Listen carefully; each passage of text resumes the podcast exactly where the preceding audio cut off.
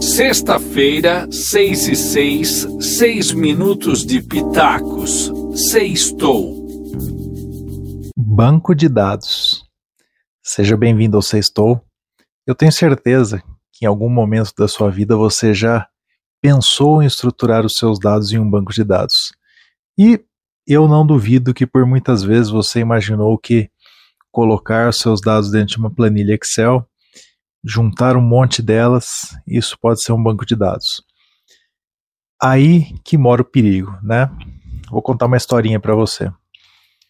Uns 10 anos atrás, né, eu trabalhava num centro de pesquisa e a gente tinha um projeto muito importante e a gente precisava construir um banco de dados. Na minha ignorância da época, eu imaginava a mesma coisa, né? Eu tinha um monte de dados com tabelas de atributos, todos eles estavam espacialmente se conectando, porém eram arquivos, né? arquivos que não podiam ser manipulados, anexados, colocados apêndices ali que você coloca mais dados e etc, atualiza ao mesmo tempo. Mas na minha cabeça eram dados. Se eu juntasse tudo isso numa pasta, era um banco de dados. Isso é um problemão, né? A gente tem muito disso na agricultura e a agricultura digital talvez passa por esse tipo de problema. Né? Existem milhões de dados, muitas pessoas nem sabem realmente o que, que são os dados que ela tem. Algumas sabem os dados que, ela, que elas possuem ali, mas não dão o devido valor. E algumas, talvez seja o mais perigoso, têm dados, estruturaram de forma talvez não adequada, mas no seu inconsciente ali os dados estão todos corretos e prontos para serem utilizados.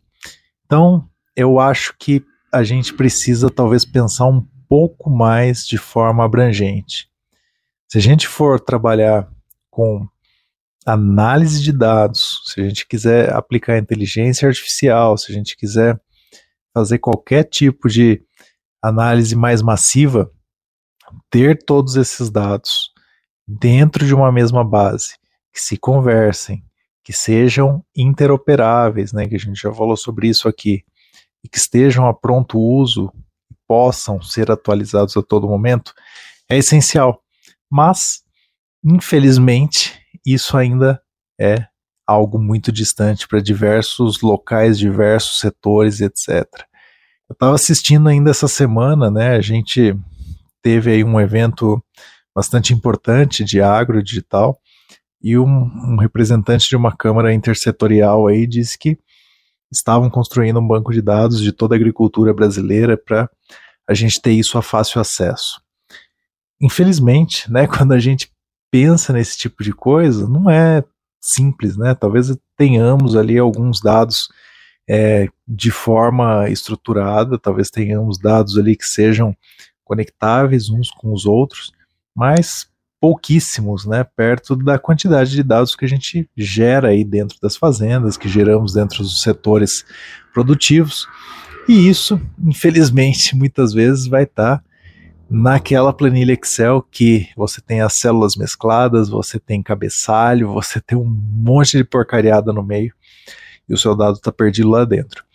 Então, eu acho que a gente poderia pensar em quatro pontos aqui que são fundamentais para que a gente tenha dados disponíveis, operáveis e que possamos aí fazer uso para ter uma bela análise, talvez modelos preditivos e tudo mais. Primeira coisa, né? Desapegue-se aí do seu velho Excel. Ele é fantástico, é maravilhoso, usamos todos os dias. Mas se você quer construir realmente uma base de dados, pense no seu dado como um dado, né? E ele precisa dessa forma aí ficar dentro de um banco. Segundo ponto, a gente precisa pensar em união entre eles. Isso também era um dos meus erros no passado. Eu imaginava, por exemplo, quando eu trabalhava com dados espaciais, a união entre eles era a, o atributo espacial.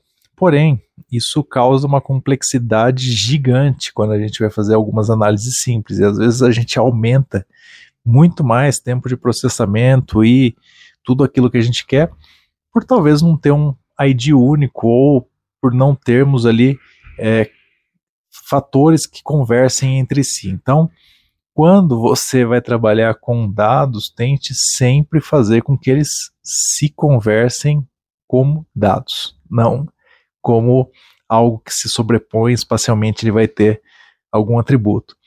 Terceiro, não deixe que sua base fique desatualizada, ou seja, você tem aí um banco de dados e você continua salvando em outro lugar. Então, isso é péssimo.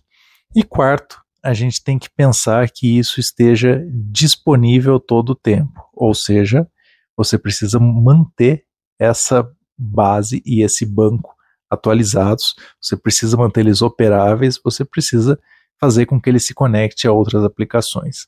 Feito isso, eu tenho certeza que vai ser muito complicado, mas que vai te trazer aí um baita de um avanço. Por quê? Todos os seus dados vão estar em um único local, eles vão estar se conversando, estão interoperáveis e a sua análise vai ser muito mais simples.